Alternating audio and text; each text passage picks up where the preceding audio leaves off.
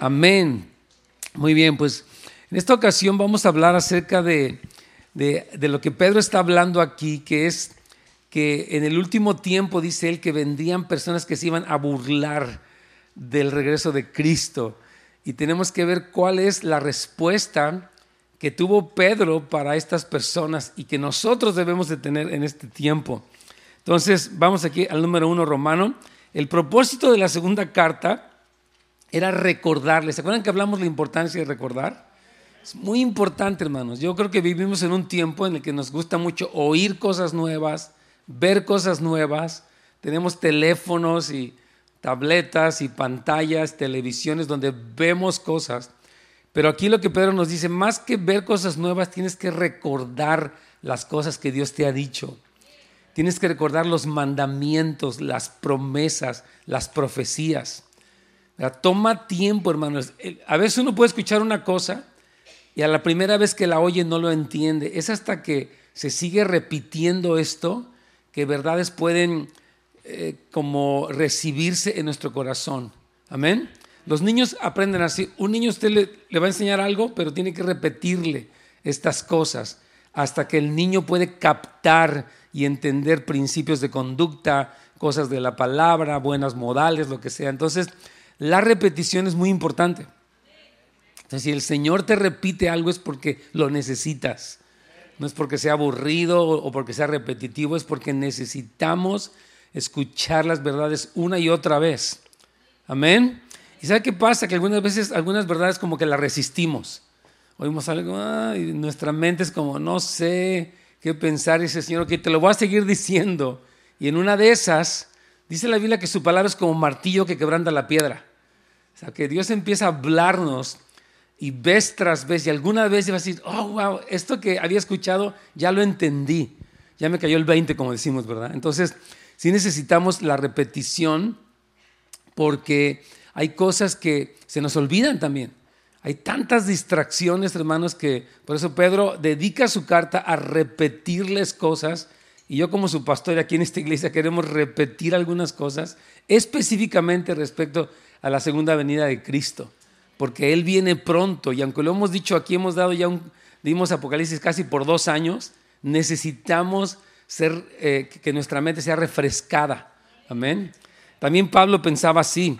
Fíjese, Pablo le dice a los filipenses en el capítulo 3, versículo 1, para mí no es molestia volver a escribirles lo mismo y a ustedes les da seguridad. Entonces, Vamos a seguirles recordando estas cosas, querida iglesia, para que estemos firmes. Y algo muy, muy precioso que vemos aquí en Pedro es que Pedro les habla con un buen corazón. Dice, ustedes que tienen la mente limpia, ustedes que tienen una mente íntegra.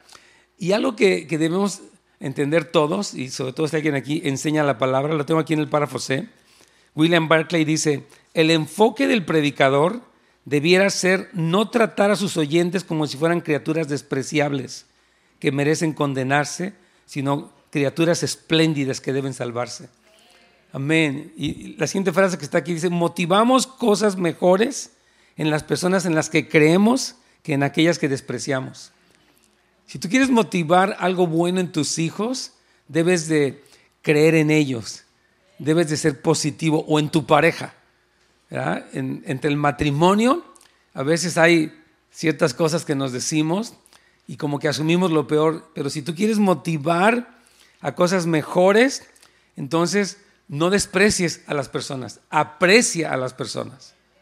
Amén. Es muy importante que apreciemos a, a, nuestros hijos, a nuestra esposa. Si enseñas en un grupo de amistad o en algo así, necesitas apreciar a las personas que estás enseñándoles para que puedan recibir. Cualquiera de nosotros que quiera que la persona que está junto a ti aprenda, eh, necesitas apreciarla porque ese aprecio prepara el corazón para que reciba la enseñanza.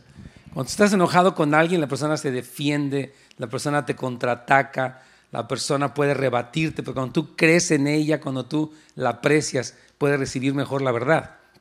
Y es lo que está haciendo Pedro aquí. Pedro dice, dice, queridos hermanos, esta ya es la segunda carta que les escribo, dice, y en las dos he procurado refrescar la memoria para que con una mente íntegra, dice, quieren quiero que ustedes habla de una manera cariñosa. Entonces hay que hablarnos así. Esto es algo muy importante que Pedro cree en el valor del elogio. Pero vamos a hablar en el número 2 romano respondiendo a quienes se burlan de la realidad del regreso de Jesús.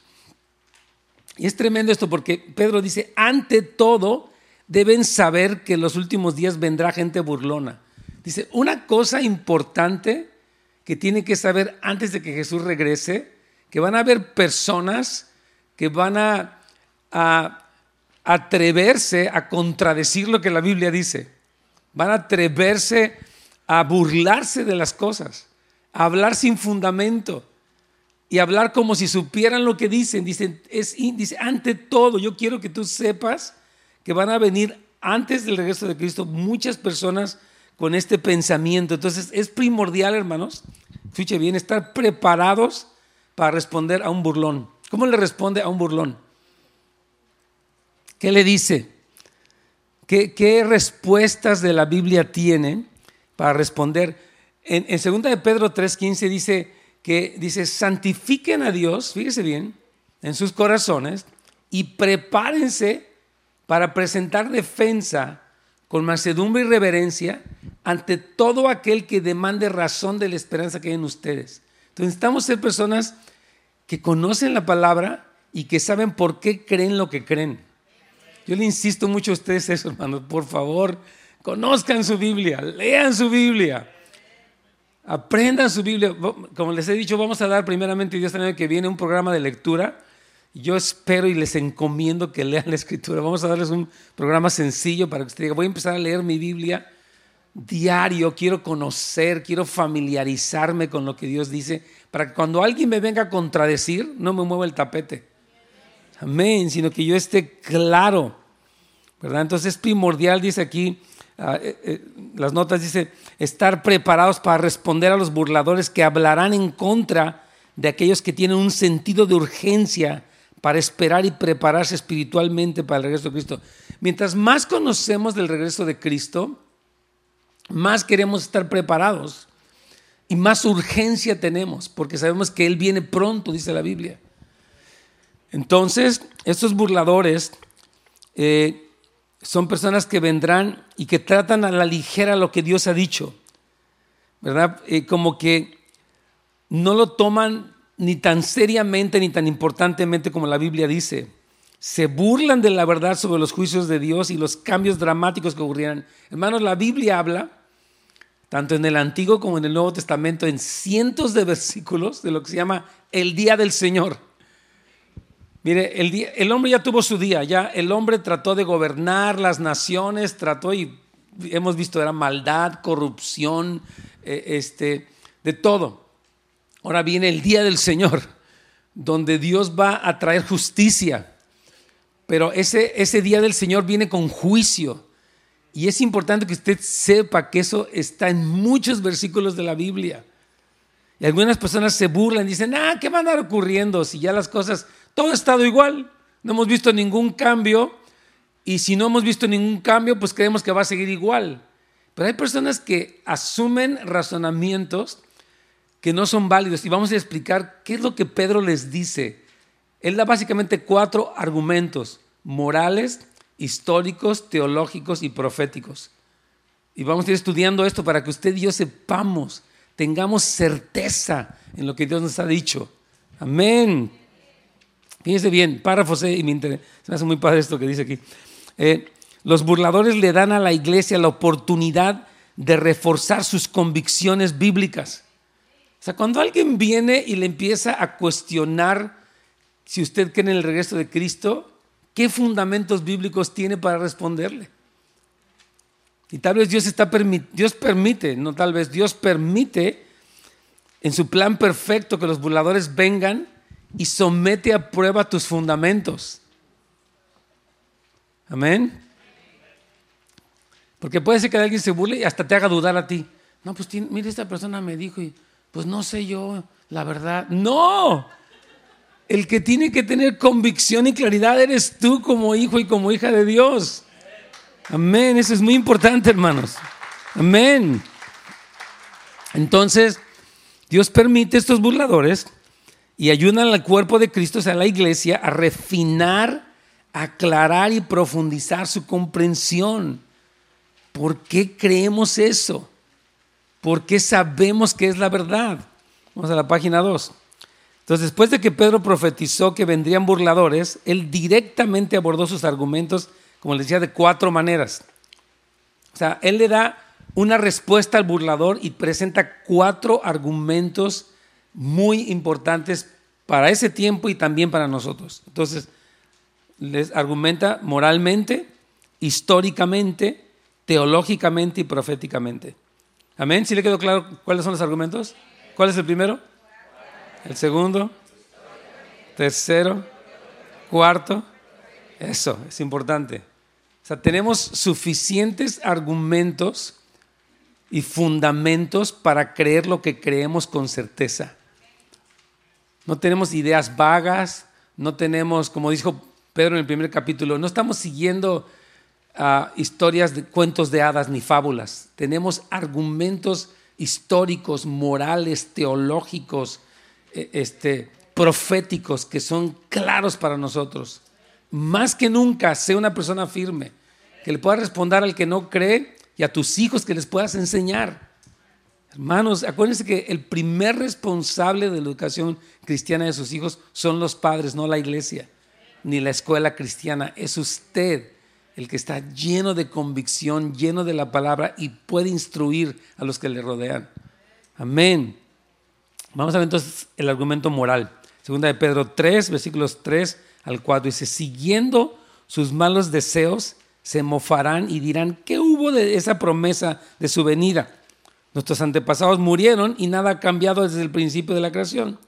Entonces, el primer argumento es que estas personas que hablan así están siguiendo sus concupiscencias. O sea, son movidos por deseos de dinero, por, por deseos de fama, por deseos lujuriosos. Y la raíz de su argumento no es bíblica, no es válida, es el deseo de que los vean, el deseo de que los aplaudan. Entonces, por eso su argumento no vale, porque está basado en un deseo lujurioso. ¿Qué le parece eso? Tremendo. Entonces ellos no caminan según la verdad bíblica o los hechos sobre el fin del tiempo, sino según sus prejuicios, impulsados por la lujuria sus agendas por más dinero, comodidad y aprobación del hombre. Yo les comentaba que una vez estaba en un programa de radio recientemente de una estación secular y me hicieron una entrevista para hablar sobre la Biblia. Digo, este es mi tema favorito. Empezamos a hablar con dos de los que estaban ahí acerca de la Biblia y habló un señor y empezó a negar la veracidad de la Biblia, empezó a hablar del canon bíblico, eh, que él no sabe bien qué es. Y yo le decía, ¿sabe qué es lo peligroso de lo que usted dice? Que usted habla como si supiera, cuando en realidad no sabe nada. Usted suena convincente, pero está mintiendo. Las, y, le empecé a explicar los tres, cuatro cosas que dijo, todas son mentira. Pero usted habla como si fueran verdad. Y hay gente que lo está oyendo ahorita en esta estación que le va a creer a usted, pero usted no sabe lo que dice. Increíble, ¿verdad? Y así hablan muchas personas. Están movidas porque se creen muy, yo soy, me dices que yo soy muy intelectual. Digo, si realmente fueras intelectual no hablarías así. Hablarías con un poco más de humildad. Porque te darías cuenta que no sabes, que no, ni siquiera has leído la Biblia como para poder hablar así. No conoces las pruebas históricas, arqueológicas, que demuestran la veracidad de los hechos de la Escritura una y otra vez y hablas como si supieras. Increíble aquí lo pongo, ¿verdad? Su mentalidad de superioridad intelectual y desdén por la verdad bíblica llevará a algunos a caer en la inmoralidad. O sea, una persona que habla así, dice Pedro, que se burla, hay una motivación, hay un prejuicio que está basado en todos sus intereses y todos sus deseos pecaminosos. Por eso dice, el primer argumento para descartar lo que esta persona dice es que su motivación no es genuina, ni tiene entendimiento. Amén. Importantísimo. Porque dice, ¿dónde? Ellos preguntan, ¿dónde está la promesa de su venida?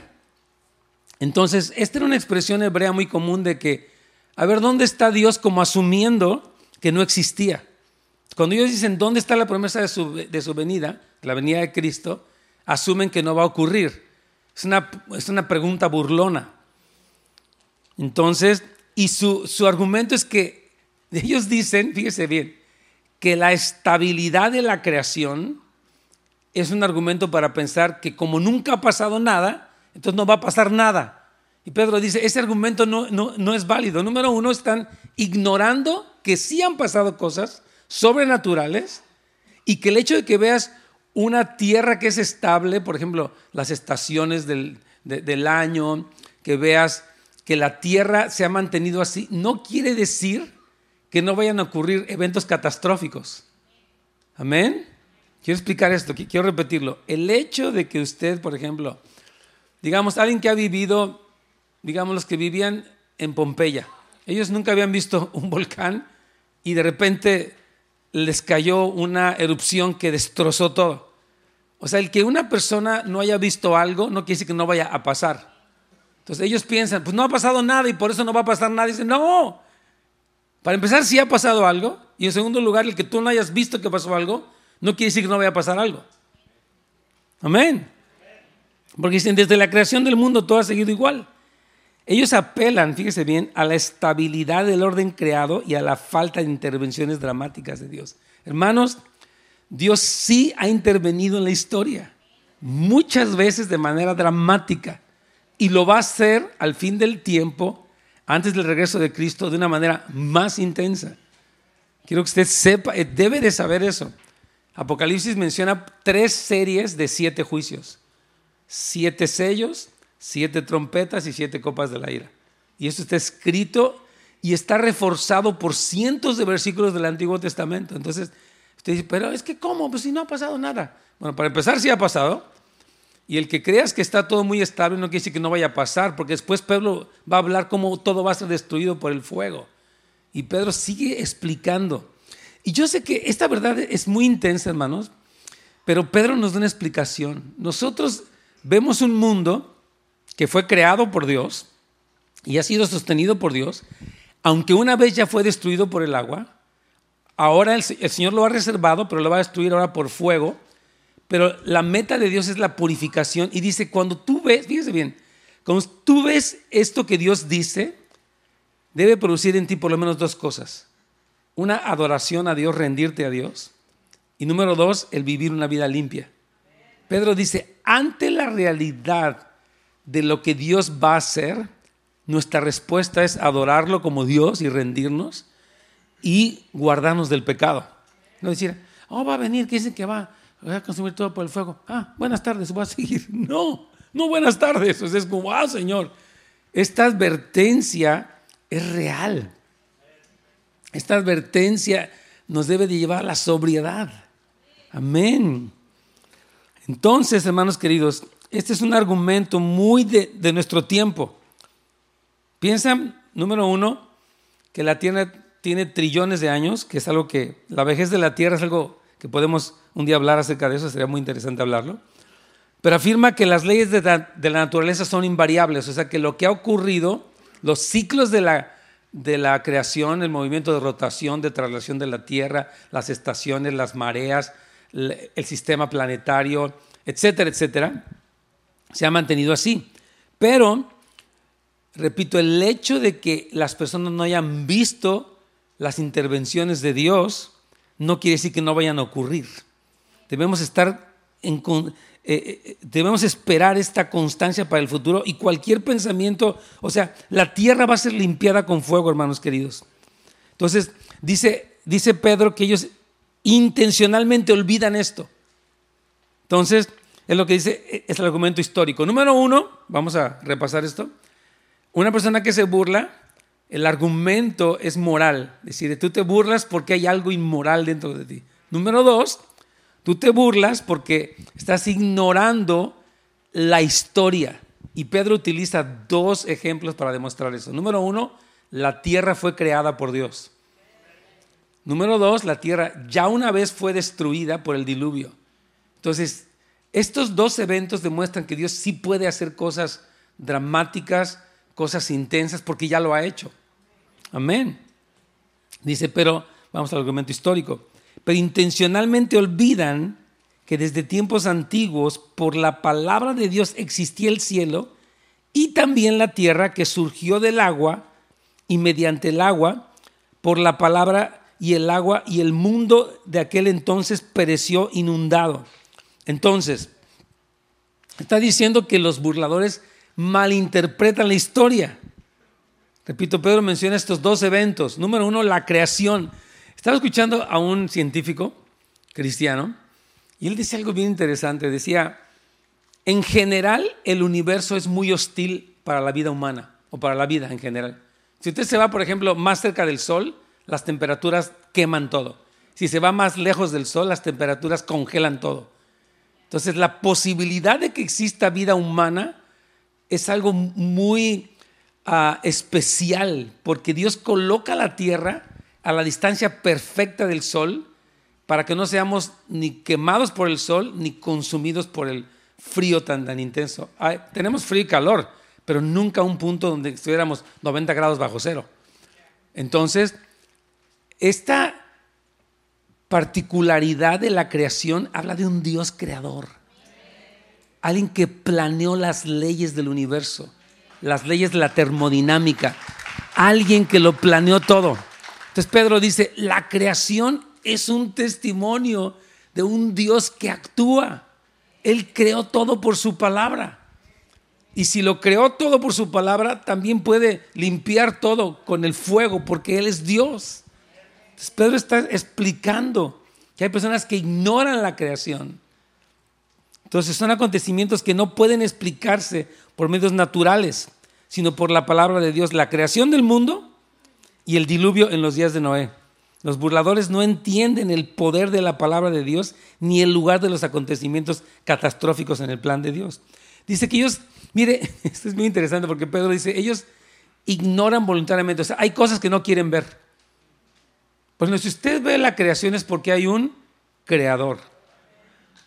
Si usted ve un edificio increíble en una avenida, no dice, pues surgió de la nada, dice, no, pues hubo un arquitecto, hubo un ingeniero, hubo alguien que financió esto, hubo un banco, qué sé yo, hubo tantas personas, ¿no? Entonces, el edificio no surge de la nada. Tuvo todo un proceso de planeación, materiales, equipo, herramientas. Dice, la creación habla de un creador. Tenemos que tener claro eso, pero dice que ellos ignoran eso. No, no, no, no, no. Vino un Big Bang tremendo y, y ya, aquí estamos. Pasaron chorrocientos mil trillones de trillones de años, aquí estamos todos. Espérate tantito, ¿va? Imagínese que, Dios guarde la hora, este edificio explotara. ¿Usted cree que después de cien mil años saldrían, saldrían las sillas solitas? No. O sea, obviamente la explosión causaría destrucción. Nunca el orden provino del caos. Jamás.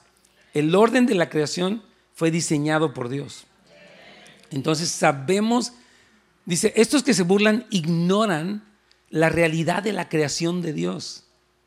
Están, intencionalmente, voluntariamente ignorando el proceso de creación. Entonces, por eso él utiliza un argumento de la historia para rebatir a los que se burlan. Amén. Entonces, fíjate, dice aquí en el, en el párrafo B, en la página 2 al final, olvidan el hecho histórico de que por la palabra de Dios los cielos y la tierra fueron creados y luego destruidos en el diluvio. Pedro destaca que la visión de la historia de estos burladores no tiene en cuenta ni la creación ni el diluvio, además de otras eh, intervenciones de parte de Dios. Por ejemplo, hay un evento histórico que es muy interesante, rápidamente les cuento, ¿no? Lo, el pueblo hebreo estuvo 400 años en Israel como esclavos y hubo una salida histórica de este pueblo y un recorrido por el desierto y una entrada a la tierra de Canaán, cuya única explicación es Dios. El Señor mandó diez plagas que sacudieron al imperio más fuerte de aquel entonces, sacó a su pueblo, abrió el mar rojo, pasaron como en seco, sobrevivieron más de dos millones de personas con el maná que descendía del cielo por 40 años Después entran a la tierra prometida, se abre el Jordán y entran. Todo eso es la intervención dramática y sobrenatural de Dios. Pero hay personas que quieren ignorar esto. No, eso no pasó. No, sí pasó. Pero hay personas que quieren creer lo que quieren creer y por eso ignoran lo que es obvio. ¿Sí? ¿Se ha dado cuenta de eso? Entonces aquí Pedro está diciendo, ellos están ignorando voluntariamente los hechos históricos que han ocurrido. Y eso es lo que el fundamento, entre comillas, de sus burlas. Entonces, ah, su visión del regreso de Jesús concuerda con una visión del mundo no bíblica. Vamos a la página 3.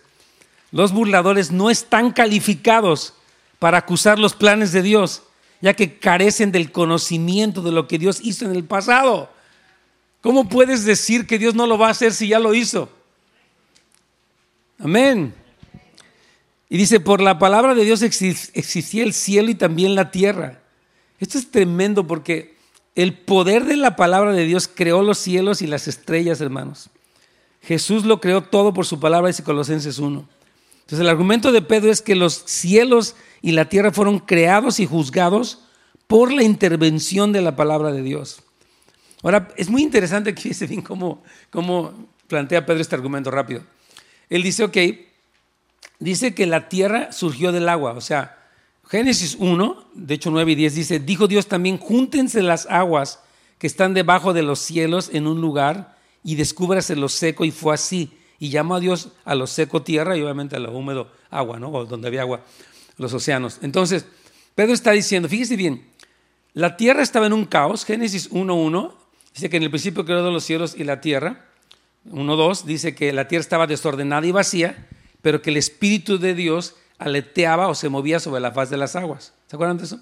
Entonces Dios empieza el proceso de creación, dijo, sea la luz y fue la luz, etc. Y el Génesis empieza a describir cómo Dios, en esa masa de agua con tierra, Él empieza a separar todo. Ahora fíjese bien cómo dice Dios, después destruye la tierra por agua, después Él promete que no lo va a volver a hacer por agua. Y deja, ¿se acuerdan? El arco iris es esa señal de Dios diciendo, ok, traje destrucción, pero es, voy a hacer un pacto con Noé que jamás lo voy a destruir por agua. Pero sí va a tener un juicio por fuego. Y vamos a irlo estudiando. No es que, te, escuche bien, querida iglesia, no es que tengamos una visión fatalista del futuro, no es eso. Tenemos una visión bíblica del futuro y realista del futuro. Porque la Biblia intencionalmente cierra con el Apocalipsis. Hay 66 libros en la Biblia y el último libro de la Biblia describe lo que Dios va a hacer y cómo termina todo, hermanos. Todo termina igual que al principio. Hay un jardín del Edén y Dios está morando con el hombre. Dice, esperamos cielos nuevos y tierra nueva donde mora la justicia. Entonces Dios en su misericordia hizo este, dio al hombre la oportunidad, el hombre fracasó, Dios resolvió el fracaso del hombre mandando a Cristo y Dios va a restaurar todas las cosas. Pero el proceso es un proceso de purificación que en esta ocasión Él va a utilizar el fuego, dice la Biblia. Ningún amén, pero es lo que dice la Biblia. Es lo que dice la Biblia, hermanos. Entonces, fíjense, vamos allá al párrafo E, a la mitad, dice, así como el mundo antiguo fue destruido por causa, a causa de la impiedad, así este mundo actual que está lleno de impiedad está reservado para el momento en que será purificado y limpiado por el fuego del juicio. Entonces, el motivo del juicio no es simplemente destrucción, es purificación. La iglesia, perdón, la tierra necesita ser purificada, hermanos. Está llena de maldad, llena de contaminación, llena de corrupción, llena de pecado. Dios, Dios va a purificar esta tierra. Y ahí, mira, ahí le puse como unos, como unos 20 versículos por si quiere investigar más. Y le animo que cuando vea versículos, léalos, hermano. Tome tiempo y a ver qué dice, para que usted tenga esa certeza de lo que la Biblia dice. Mira lo que dice Pedro en segunda de Pedro 3.7, dice, y ahora, por esa misma palabra, o sea, la palabra que creó el cielo y la tierra, el cielo y la tierra están guardados para el fuego, reservados para el día del juicio y de la destrucción de quienes? De los impíos. Pedro ha dicho ya varias veces, lo dijo en el capítulo 2, voy a demostrarles con dos argumentos, perdón, con tres argumentos, dos cosas. Número uno, Dios va a guardar a los suyos. Amén. Número dos, Dios va a destruir a los impíos si no se arrepienten. Ningún amén, pero es lo que va a pasar. Ni modo, así es. Y dice, voy a darles tres ejemplos. Número uno, los ángeles que pecaron. Otra vez el diluvio de, de Noé y otra vez la destrucción de Sodoma y Gomorra. Pedro no dice las cosas al azar, él trae fundamentos para que la gente tenga certeza de lo que él está diciendo y presenta la historia de Dios para decir, esto que les digo es cierto, ya Dios lo demostró anteriormente. Vamos a leer Isaías 66 del 15 al 16. Dice, Jehová vendrá con fuego y con carros como torbellino para descargar su ira con furor y su reprensión con llama de fuego, porque Jehová juzgará con fuego y con su espada a todo hombre, y los muertos de Jehová serán multiplicados. Este, este versículo de Isaías 66, hay como 100 versículos que dicen lo mismo, por lo menos. No es un versículo, no es como que, ay, de repente lo mencionaron ahí, que quién sabe. No, no, no, hay cientos de versículos que hablan de esto, hermano. Por eso le digo, lea su Biblia. Sofonías 3.8 por el fuego de mi celo será consumida toda la tierra. Segunda de Tesalonicenses 1, 7 al 8. Cuando se manifieste el Señor Jesús desde el cielo en llama de fuego para dar retribución o castigo. Entonces eso está en el Antiguo y en el Nuevo Testamento, hermanos. Mire, yo voy a explicarle algo. Yo insisto, esta verdad nos debe de mover a ver el, mundo de una manera diferente. Cuando usted no ve esto, su único destino es el mundo. usted lo que la, mentalidad del hombre se reduce a tengo, no tengo, soy loser, soy exitoso, compré o no compré. Cuando tú ves esta perspectiva, Señor, claro, tú nos puedes bendecir y lo haces, pero eso no es lo más trascendente. Lo más trascendente es tu regreso a la tierra y mi preparación para ese día, y no solamente la mía, sino ser un precursor, alguien que proclama, el Señor viene pronto. Amén. Ese es nuestro llamado, hermanos. Vamos a ver rápidamente, por último, el argumento teológico de Pedro. Pero no olviden, queridos hermanos, ¿a quién nos está hablando? A nosotros. Que para el Señor un día es como mil años y mil años como un día. El Señor no tarda en cumplir su promesa, según entienden algunos la tardanza, más bien Él tiene paciencia con ustedes porque no quiere que nadie perezca, sino que todos se arrepientan. Entonces Pedro da este argumento teológico. Ustedes piensan, dice, que ya se tardó, pero para Dios apenas han pasado dos días. No ha pasado, para el Señor no ha pasado mucho tiempo. Entonces, fíjese bien, la falta de entendimiento de quién es Dios les hace pensar a las personas que Dios está tardando. Dice Señor, no me he tardado. Yo tengo un plan. Yo estoy cumpliendo al pie de la letra. Para ustedes se les hace largo, pero para mí ese plan tiene su cumplimiento, su tiempo perfecto. Es más, la razón por la que parece que se tarda es por ustedes y por todos los que no se han arrepentido. El propósito de Dios es darle tiempo a que se arrepienta es darle tiempo a que se prepare. No es que Él se retrase o que no vaya a suceder. Amén. Entonces, ¿cómo ve el Señor el tiempo de sus promesas acerca de los últimos tiempos? Es diferente a la concepción humana. Los burladores malinterpretan el motivo del retraso de la venida de Jesús. Ya se tardó un montón, oiga, ya, ni va a pasar. Yo les comentaba que una persona que dejó la fe me decía eso. Pues ya ves, ya ni vino. Así me dijo, ya ni vino. Le digo, oye, perdóname, discúlpame, pero estás demostrando tu ignorancia. Fíjate, Mateo 24, 15 dice que es necesario que venga primero la abominación desoladora de la que habló el profeta Daniel, el que le entienda. O sea, hay algunos eventos que tienen que pasar.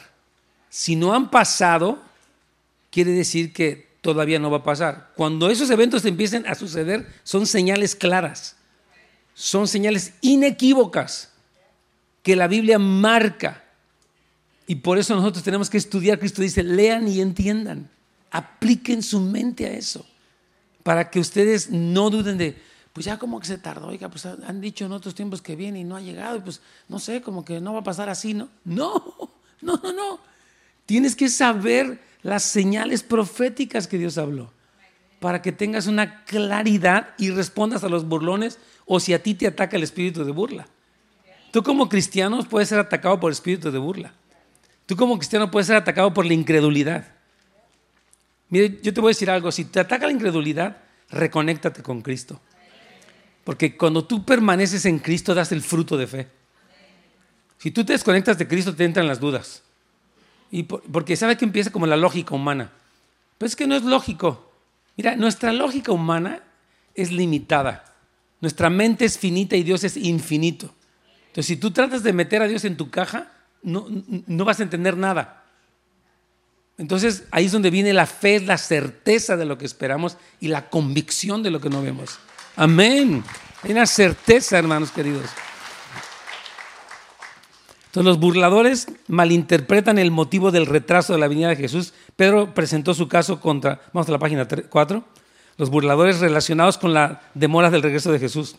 Fíjese bien, no importa si Dios dio su promesa hace un día o hace mil años, Él cumplirá cada una de sus promesas, hermanos queridos. Mire, por favor escuche esto. Cientos de profecías dichas en el Antiguo Testamento se cumplieron en el Nuevo Testamento. ¿Ok? Entonces, las profecías que faltan, así como ya se cumplieron estas, se van a cumplir las demás.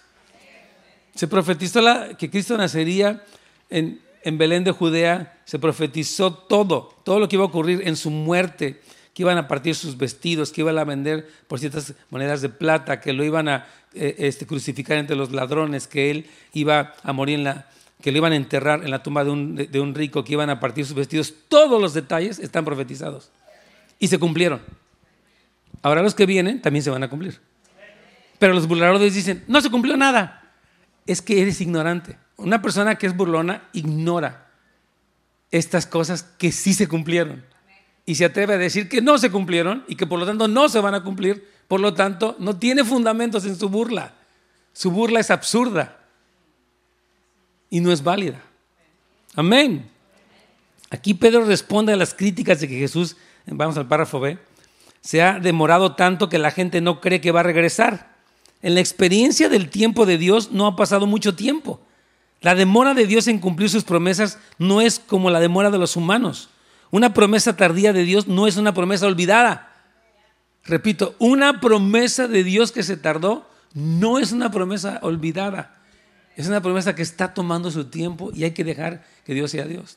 Yo compartí ayer algo que, mientras estaba estudiando este tema, leí muchos comentaristas y uno dice algo bien interesante.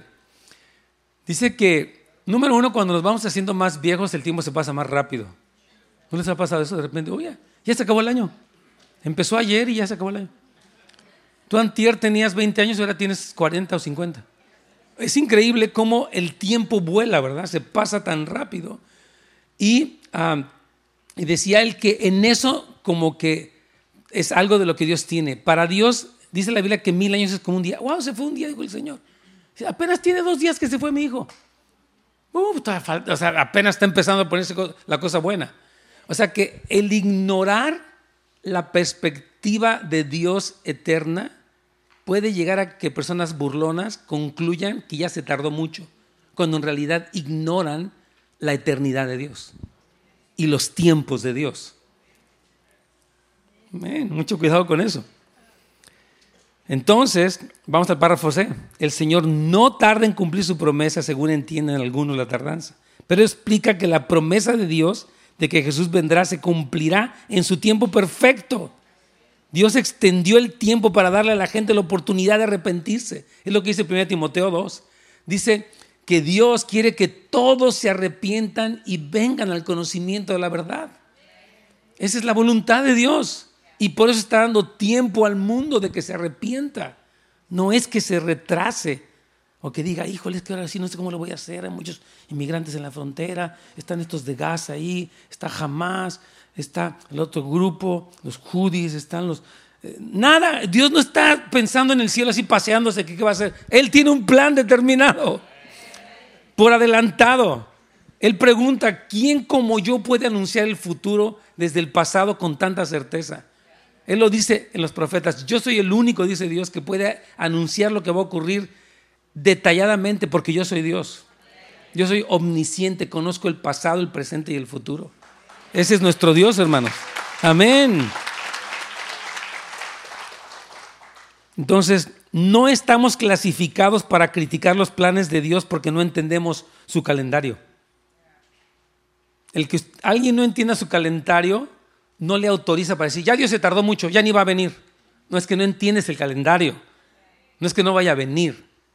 Fíjese, aún Moisés en su cántico, en, el Salmo 90, dijo, mil años para ti, está hablando a Dios, son como el día de ayer que ya pasó, son como una vigilia de la noche. Oh, mil años, Señor, pasaron rapidísimo.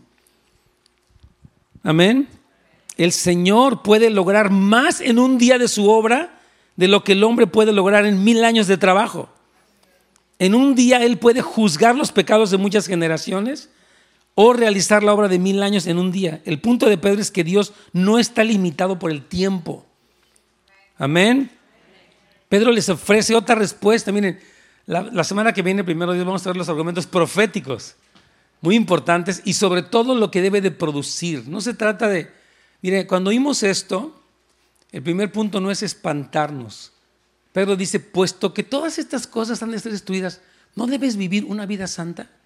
Él hace la pregunta, ok, te estoy dando una, todos los argumentos históricos, proféticos, teológicos, morales, claros, y lo que te debe de mover es a prepararte a vivir una vida santa y a no dejarte perturbar por los burlones. Aunque sea un universitario, aunque sea un pseudocientífico, dice, no te dejes mover, porque estas verdades inmutables de Dios son lo que te da una certeza para que tú te mantengas firme y esperes el regreso de Jesucristo y estés preparado para cuando Él venga. Amén. Gloria al Señor. Vamos a ponernos de pie, querida iglesia, y vamos a orar.